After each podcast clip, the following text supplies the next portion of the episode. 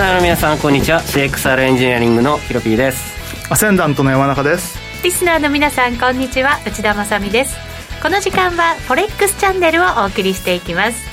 改めましてパーソナリティはヒロピーくんと山中康さんです。よろしくお願いいたします、はい、よろしくお願いします。さてドル円。110円台での推移となっています。現在飛び7銭から飛び8銭あたりでの取引です。じわりけてきましたね。そうなんですよね、うん、じわじわとねじわじわとそうですね。FOMC も火曜日水曜日今日、ね、明日ということですよね。そのあたりのなんかこう思惑みたいなのもあったりするのかもしれませんけれども。まあ、多分単純なポジション調整っていうか損切りだと思うんですけどねドル円はね。うん、それで上がった、うん、ということはまたトレンドは違う方向へという感じですか？いや多分上がったところは売りだと思うんですよまだ、うん、うん、で下がったところが買いだったのと同じで今回も上がって、はい FOMC 前に上抜け抜けちゃうとかっていうんではなくて多分どっか今また売り場を探すっていう状況だと思いますけどね、うん、ヒロピー君は？いや分かんないけど全く分かんない。まだ難しい状況続いてますか？CPI があんだけ良くてで下がってからのもうドルは上がんないでしょうみたいなノリでショートしたのがもう早速捕まり始めたって僕は思ってます。なるほどね、うん、はい。AI は逆いきますね。らしいね確かにね、うん、そう思ってらっしゃるトレーダーも多いんではないかと思いますが、うん、この後またチャート分析などで皆さんと一緒に考えていきたいと思います、はい、そして番組後半ではですね今日はゲストをお迎えする予定となっています、いつもとはちょっと違う雰囲気ではい番組お送りできるんではないかと思いますのでご期待いただければと思います。この番組 YouTube ライブでも同時配信しています。動画配信につきましてはラジオ日経の番組サイトからご覧ください。また YouTube ライブと連動したチャットがございますのでそちらで質問なども受け付けています。それでは番組進めていきましょう。この番組は forex.com の提供でお送りします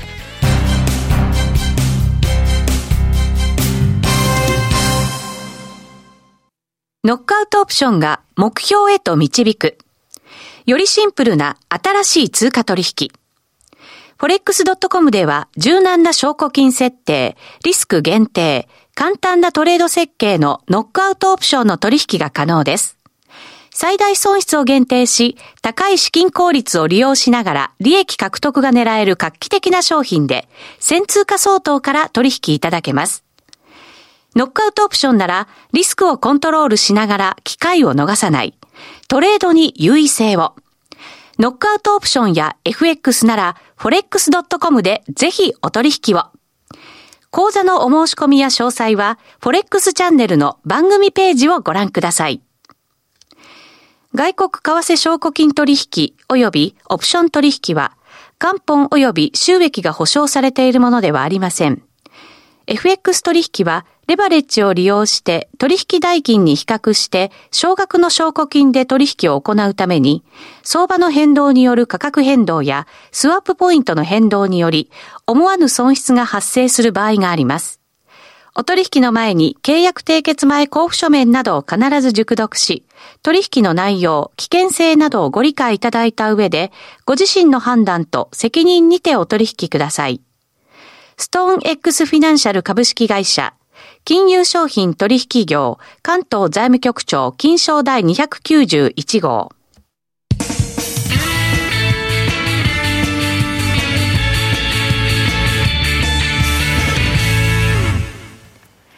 まずは、ウィークリーフォレックスストラテジーのコーナーです。このコーナーでは最近のトレードと今後のマーケット戦略について考えていきたいと思います。さあ、それでは山中さんのトレードからです。はい。えー、まあ、ユーロ円を一旦リグった後、はい、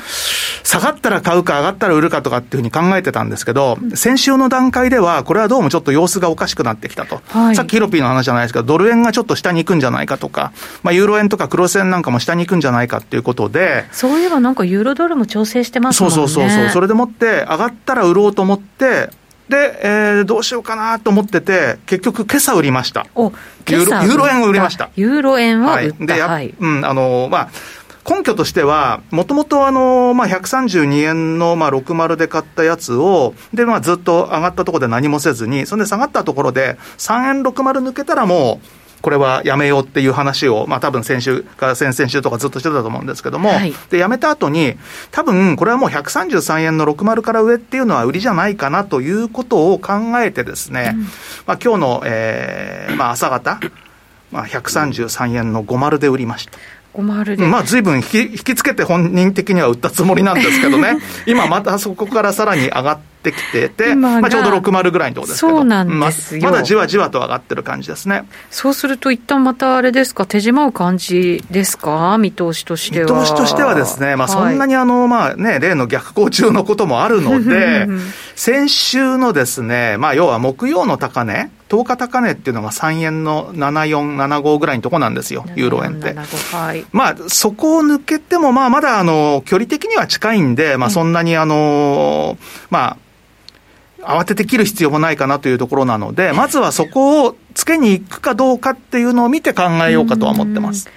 ユーロドルも見ると、今ちょっと上方向ではあるんですよね。そうですね。まあ、ユーロドルは、昨日は全然動かなかったんですけれども、まあ、おそらく、あの、昨日の動きを見ていると、ユーロドルの動きっていうよりはですね、ユーロ円の動きまあ、つまりそのドル円の動きなんですけれども、まあ、それがユーロドルの方にまあ反映してるかなっていうところでもって、で、昨日はまあ結局そのまあユーロ円がじわじわと上がっていく中で、で、まあユーロドルも最初ちょっと上がってて、で、ニューヨーク市場以降は、まあ、ドルが上がってたにもかかわらず、えー、まあ、ユーロドルはほとんど横ばいで動かないというような感じで。ですから今日ここに来てまた今、ユーロ円が上がってるのが、まあ、ユーロドルがじりじりと上がってる、あの、という、まあ、き昨日と同じような動きではないかというふうには思いますね。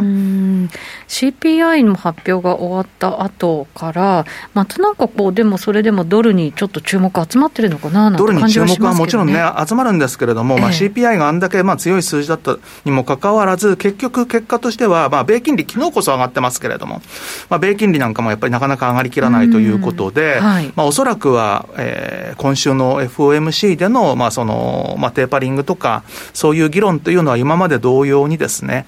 えー、今じゃないよというような話が出るというようなところで今の、為替市場の参加者は動いてるんじゃないかというふうには思うんですけどもね、ただまあそうは言っても、まあ、ちょっと、えー、ドル円に関しては、えー、金曜、そしてまあ月曜と、このあたりのドルの買いっていうのは、妙に強いなというのはありますね。ありますね。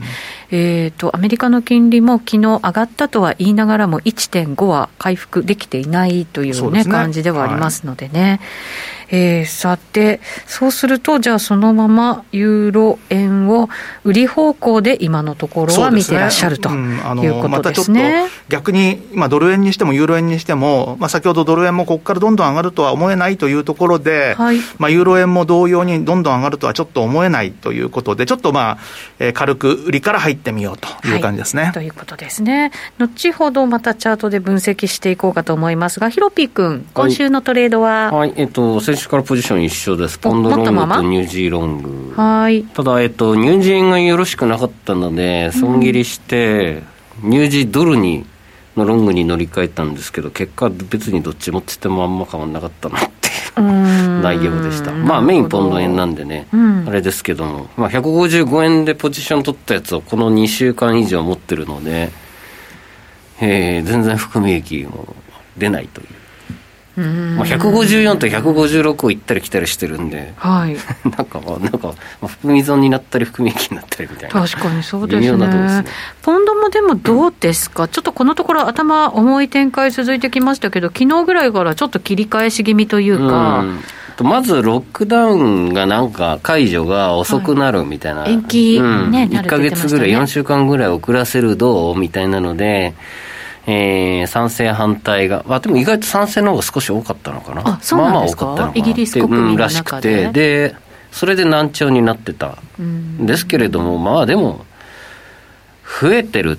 コロナの感染者がなんかちょっと増え始めたぞっていう警戒感で、でも増えたって言ってもほとんど変わってないんですよね。ちょっとだけ本当に。あ、そうなんですね。うん、なので一過性なような気もするし、まあどうなるかわかんないですけれども、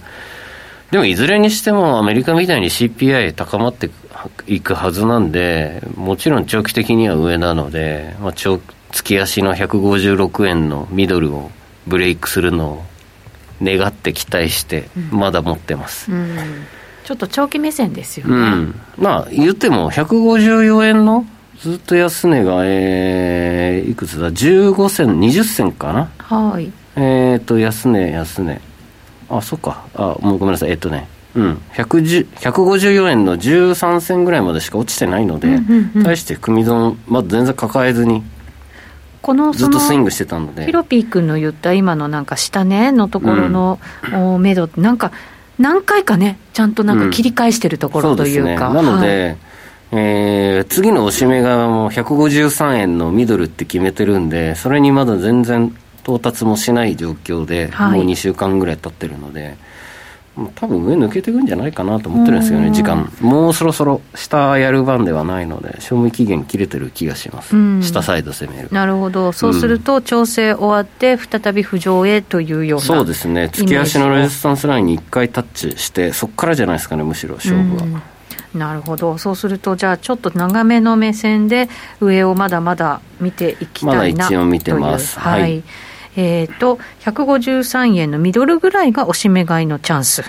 もしそこまでいったとしたら、そうそうそうそう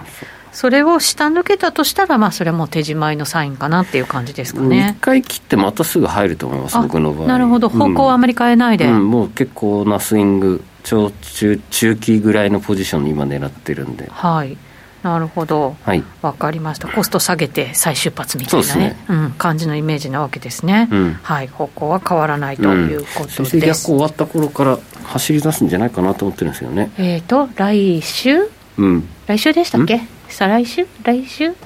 再来週23でしたよね、確かね。あ、違うか、来週か。今日15日か。今日15だから、ね、来週、あと1週間ですね。よし キープなるほど、1週間我慢してね、もう1週間我慢して、はい、順行を待つと。順行を待ついうことですね、わ、はい、かりました、えー、それでは一旦お知らせを挟みまして、ゲストの方をお迎えしたいと思います。ここまでは、ウィークリーフォレックスストラテジーでした。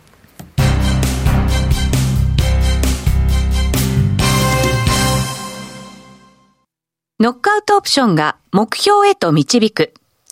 よりシンプルな新しい通貨取引。forex.com では柔軟な証拠金設定、リスク限定、簡単なトレード設計のノックアウトオプションの取引が可能です。最大損失を限定し、高い資金効率を利用しながら利益獲得が狙える画期的な商品で、1000通貨相当から取引いただけます。ノックアウトオプションなら、リスクをコントロールしながら機会を逃さない。トレードに優位性を。ノックアウトオプションや FX なら、forex.com でぜひお取引を。講座のお申し込みや詳細は、forex チャンネルの番組ページをご覧ください。外国為替証拠金取引及びオプション取引は、元本及び収益が保証されているものではありません。FX 取引はレバレッジを利用して取引代金に比較して少額の証拠金で取引を行うために、相場の変動による価格変動やスワップポイントの変動により思わぬ損失が発生する場合があります。お取引の前に契約締結前交付書面などを必ず熟読し、取引の内容、危険性などをご理解いただいた上で、ご自身の判断と責任にてお取引ください。ストーン X フィナンシャル株式会社金融商品取引業関東財務局長金賞第291号。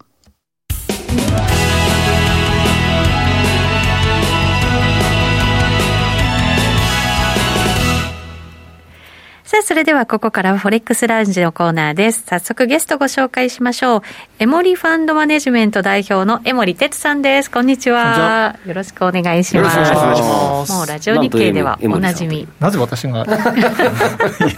という。もうさっき知らされる。そうそうそう。みんな驚いてるいつもはね、個人トレーダーの方に来ていただいてるんですけど、今日はじゃあトレーダー。個人トレーダー。はい。えっ、と、ガッチャンさんからは、ゲスト楽しみです。というコメントいただいておりました。そうなんですか。はい、そうなんです。わお、みんな喜んでると思います。喜んでチャットするんだ。なので、通貨の話も伺いたいなと思うんですけど、せっかくですから、このところ商品も動いてるんで、ちょっとそのあたりから通貨の話につなげていこうかなと思ってるんですけれど、金、はいえーと、結構強い場面がーっと上がってきて、それまであまり動かなかったんですけどね。そうですね。ねで、ガーッと動いてきて、ちょっと今、またなんとなく、そうですね、うん、方向どうかなっていう感じになってきましたけど、チャート準備しておきました。あありがとうございます。ちょっと見てみましょうかね。ちょうど1900ドルぐらいがね、はい、ちょっと重たい感じになっちゃってるんですけどね、今の金の値段を見てると、本当不思議で、うん、まあ、例えば雇用統計とか、あと、まあ、先週のアメリカの CPI とかね、はい、その辺の反応を見てるとね、結局あの、金利は下がったけども、ドルが結構、そんなに下がってないでしょ。うんあまあそうで、ね、金は下がってるっていうね、えー、金はどこ見てやってるのかって、結局、まあ、まあ、都合よくそのドルが上がってる方を見てる感じですね、普通だったら金利が下がると買われるんだけれども、はい、まあ、今回、買われてないんで、もともと下がりたかったんだねという感じで見てますけどね。えー、下がりたかったんだねっていうと、まあ、本当にだから強いんだったら、うん、あの1900超えてね、その金利が下がったっていう材料を見てですよ、うん、で例えばその CPI の中身もね、その例えばその中古、社のね、話で、まあ、大半だから、そんなのは一時的だっていうのでね、はい、まあ、あんまり中身ないんだってことであれば、まあ、じゃあ金利も上がらないと。まあ、ただ、かたやその、じゃあ本当にインフレじゃないっていうことになれば、じゃあインフレじゃないんだったら金は買えないねっていうね、まあ、そっちのロジックもあるわけですよ。今はちょっとそっちの方にですね、はい、まあ、金利が下がった方で、えー、下がった方に行かないでですね、そんなインフレじゃないという、まあ、都合で売られちゃってるという、まあ、非常になんかこうね、まあ、煮え切らないというかね、ちょっとパッとしないですね。もう FRE が徹底的にインフレ率一時的ってすり込んでますもんね、世界中に。そうですよね。で絶対に変なドル高にさせないみたいな。でもちろん CPI のその、ね、中身から見て、うん、ああ、FRB が言ってることが正当なんだねみたいな感じの雰囲気になりましたけどね。すり込まれてますね、安心してるというか。本当にそうなんですかね。わかんない。ただ、FRB もずっと言ってるのは、やっぱ年年末にはその2%は超えてるでしょって言ってるわけですよ、で多分2%下回る可能性っていうのは、むしろかなり低いと思います、その中古車だ、なんだかんだ言いながら、全部省いたとしても、まあ、普通にその、自然体で言ってね、うん、えー、多分そのコア PC 物価指数の、まあ、前年比で見て、まあ、2%ぐらいはね、まあ、最終的には維持されてるはだと思うんですよ。うん、であれば、まあ、ある程度、その FRB が狙ってたレベルにはなるははずなんで、うん、まあ、その、まあ、年末まであと、まあ、約半年ぐらいありますからね、はい、まあ、どっかの時点でそのテーパリングなり、えー、利上げのタイミングっていうのは、まあ、当然議論されるべきだし、まあ、ただそのペースっていうのは、まあ、市場が期待するように、はい、まあ、結構遅くなるんでしょうね。あまあそうです、ね、まあ、株がね、やっぱ下がったらまずいんでですね。はい。うん、まあ、下げたくはないですよね。ないでしょうね。まあ、だから、今のところだと2023年末までは、うん、まあ、金利が上げないよっていうのが、うん、まあ、FRB が主張していることなわけですけれど、そ、ね,、のあたりのなんかこうあ、ちょっと見通しは変わってくる可能性はあるわけですよね、今回ね、あのまあ今日明日か、FMC がね、はい、ありますけどね。ね。まあ相当の人がその早くこう金利上げますよって方に傾かないとね、ええ、2023年以内に一度利上げあるっていうふうにはならないんで、確か7年ぐらいいかないとね、ずれないと多分ならないはずなんで、うん、まあ、そうなると、そう簡単ではないですよね、うん、でただやっぱりちょっと思い出されるのが、やっぱり2015年の12月までのその実際に利上げを始めるまでのまあ、ドル円であったり、まあ、為替全体のこの動きを、まあ、やっぱりちょっとこう見てるとね、まあ、実際やっぱりあの利上げがあるまではドルは買われるわけですよ。利上げがあるまでは買われる。例えばそのドル円についてはね、はい、まあ、皆さん、まあ多分ドル円見てらっしゃると思うんで、ドル円についてはそういう動きがなると、で逆に利上げしましたってなると、そこで大体こうドルが、まあ、ピークアウトすると。2014年、15年も全くそれですもんね、そうそう。利上げ初回から全く上がってないですよ、ドル円それまでに織り込んじゃうってことですか？でちょうどこう織り込んで、実際にその、まあ、2015年の12月の時は、まあ、そこで125円で入ってね、でそれで終わっちゃって、あともうざーっと円高になっちゃった。だ多分その今回も同じようになるんであればですよ、はい、だ今年来年、再来年までは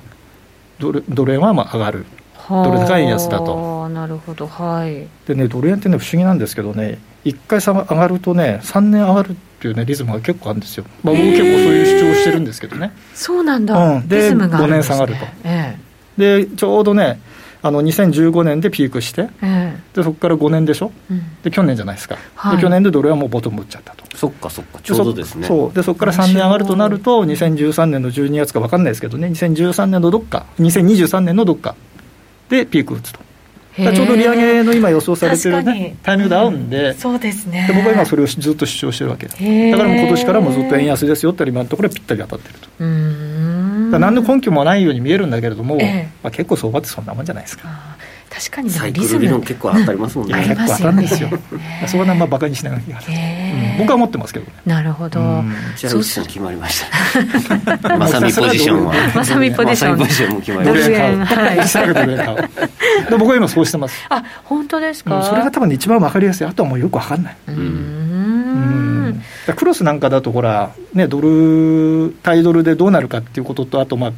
円がやっぱり今ちょっと弱いんでね、意外に下がらなかったりするじゃないですか、俺、ユーロ、ポンド結構落ちたなと思って、ね、ユーロ円、ポンド円見たら全然落ちてないとかね、まあ、昨日なんかもそうじゃないですか、そうですね。そう見るとね、意外にこれはなかなかね、難しいなと、今はね、ヒロピー、ね、言ってたように、155で動かないとかね、なっちゃうことってあるじゃないですか。ね、じゃどっちやったらいいのかと、クロスじゃなくてね、ストレートでいった方がいいのかとかね、その辺の判断もね、なかなか難しくなるんで、でね、まあ、ドル円が一番分かりやすいかなっていうね、気もしてるんですけどね、ね。意外にね。あんまりね、ボラティリティがないだけにね、なんか安全っちゃ安全ですよね、見たくなっちゃいますけどね、うん、確かにそうですね。えー、コメントでも出た江森さんだという まさかの大物ゲスト登場という。はいというねコメントいただいておりますけれど、まあ、すみません勝手に喋っちゃいましたけど。いえいえ、えー、とということで原油チャートも準備して原油もいきますか、はい、原油見て思い出した、僕ドルカナダショット入れたんだった昨日。あでも原油もねそうですよね。これ原油ですか？原油ちょっとねだらだら上がってるんで。そうそう原油なんかね、ちょっと。やっぱでもインフレ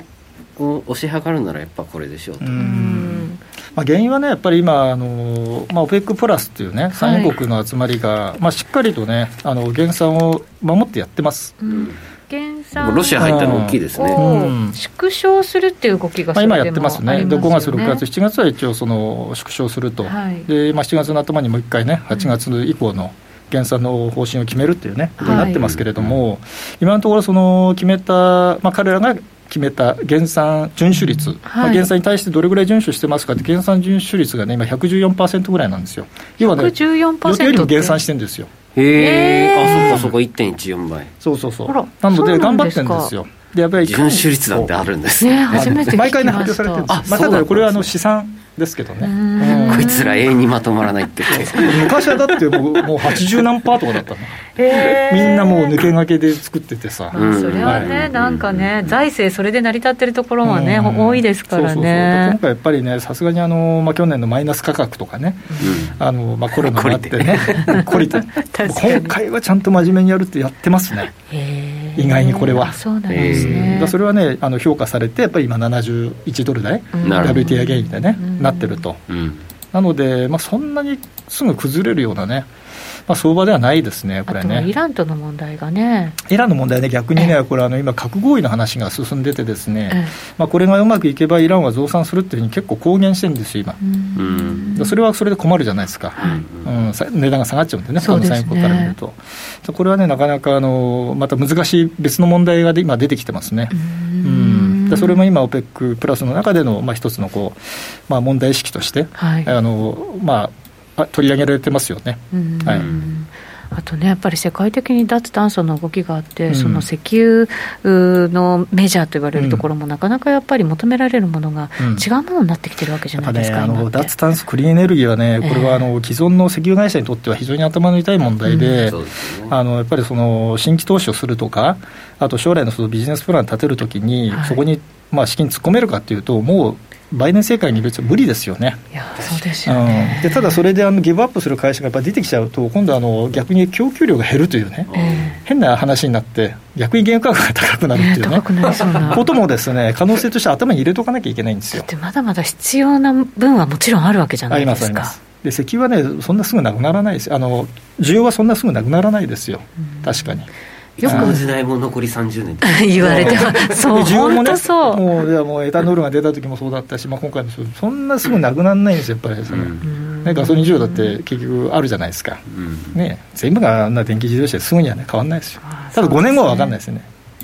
結構早いじゃないですか今。動きがね。5年って結構近い近未来じゃないですかすごく、ね、うんそれでなんかガソリン車がガラッと電気自動車に変わるっていうのも、ちょっとなんか考えにくいんですけど、ね、まあ、インフラとかいろいろ考えるとね、はい、そうなんですよね、でもなんか今、もうそっちに無理やり持っていくっていうような流れは流れですよね。トヨタさんがね、水素じゃなくてね、電気の方にね、完全にいけばね、多分ガラッと変わっちゃうと思いますけどね。ねだと思います。はいえーと、焼き鳥さんからもシェルがシェール油田を売却する報道がされていましたが今後の相場には影響ありそうですかという質問が来ています。そういう方向だということですよねだからね。うん。だそれを買う人がどういうふうに運営していくのかねちょっとよく分かりませんけどね、はい、意図がね。うん。まあ、シェルはやっぱりそういう授業はもう、まあ、見通してたないと持ってるわけでしょ、で売り先は今だったら、もう今、手放しちゃった方がいいと思ってるわけですよね。これってことは、うん、アメリカのシェールも、このコロナショックで結構みんななんか倒産しちゃったりとか、うん、結構閉めちゃったりとかっていうのありましたけど、ねうん、こう復活ってなかなかしにくかったりするんですか、すね、そうすると。しづらいと思います、ただ値段的にはもうかなり楽ですよ、今ね、そうなんです70ドル台まで来てるだからもうそろそろ出てくる頃かなと思ってたんですけど出さないですね、今ね、生産量一切増えてないから、アメリカ。あそうですかあともう1日あたり1100万バレルでほぼ動かない。毎週ほぼ動かない。おとなしくしてるんですおとなしくしてますね。価格上がるまで。でむしろね、その生産効率の悪いリグを動かして生産してます、今。いいやつを取ってるんです今。なるほど。うん取っといて、後で出してくるっていうことなんですか、まあ、あのコストが今、あの値段が高いんでね、えー、コスト高い方を今、動かしてわざと、で鳴らすと、で値段下がったら今度、効率の費用を動かして、はい、ということをやってますね。なるほどね、まあ、でも、まるっきり出てこないってことは、まあ、ないに。ないですね。ということなんですね。ないと思いますけどね、ただ、そんなにもう増えないと思います。そうですか、まあ、原因は高止まりするでしょうね。うんほど、そうするとなんか資源国っていう面では、うん、さっきのヒロピー君のとカナダだったりとか、そうですね、カナダね、カナダもタイドルで上がんないんですよね、最近は。てか、まあ、やたら下がってしまった、あの1.20のオプション崩せず、お帰りになって、それからずっと 従事してまあ、かなりね、マドルカナダ落ちたんで、まあ、今ちょっと底値固めっぽくなってますね、だからちょっと原油との動きがね、連動してないですね、今ね。一旦相場やっちゃったって感じなんですかね、なんかそんな感じになってますね。はい、ドルカナダ出しました。おお、ありがとうございます。全体としたらね、やっぱりドルがね、これ、意外にやっぱ落ちなくなってきてるなって感じしてますね、僕は。ドルやっぱり強いんですか、ね、これナーランドに対してもそうだし、うん、うん、ちょっとね今まで新興国一辺倒で買ってきたやつ、はい、ドルがまあ売られてきたの、まあ、そういった長切れがねちょっと今止まってますね。うん。これ反転するとリスクオフになっちゃうんで、うん、ちょっと注意必要かなというふうに私は見てますね今ね。そうなんですね、うんちょっとじゃあ、為替のその新興国の動き、ドルの動きの中から、マーケットがどんなふうに何を感じてるかっていうのを、もしかしたら読み取れるかもしれないですね。そうですね、ずっとやっぱりドルは対新興国、まあ、対州通貨でずっと下がってたんで、えあ、そこが反転する、まあ、一つのきっかけになるのは、やっぱり新興国通貨に対するね、うん、動きですよね、そこでドルが買い戻されてくるとね、はい、例えば株式市場とか金融市場、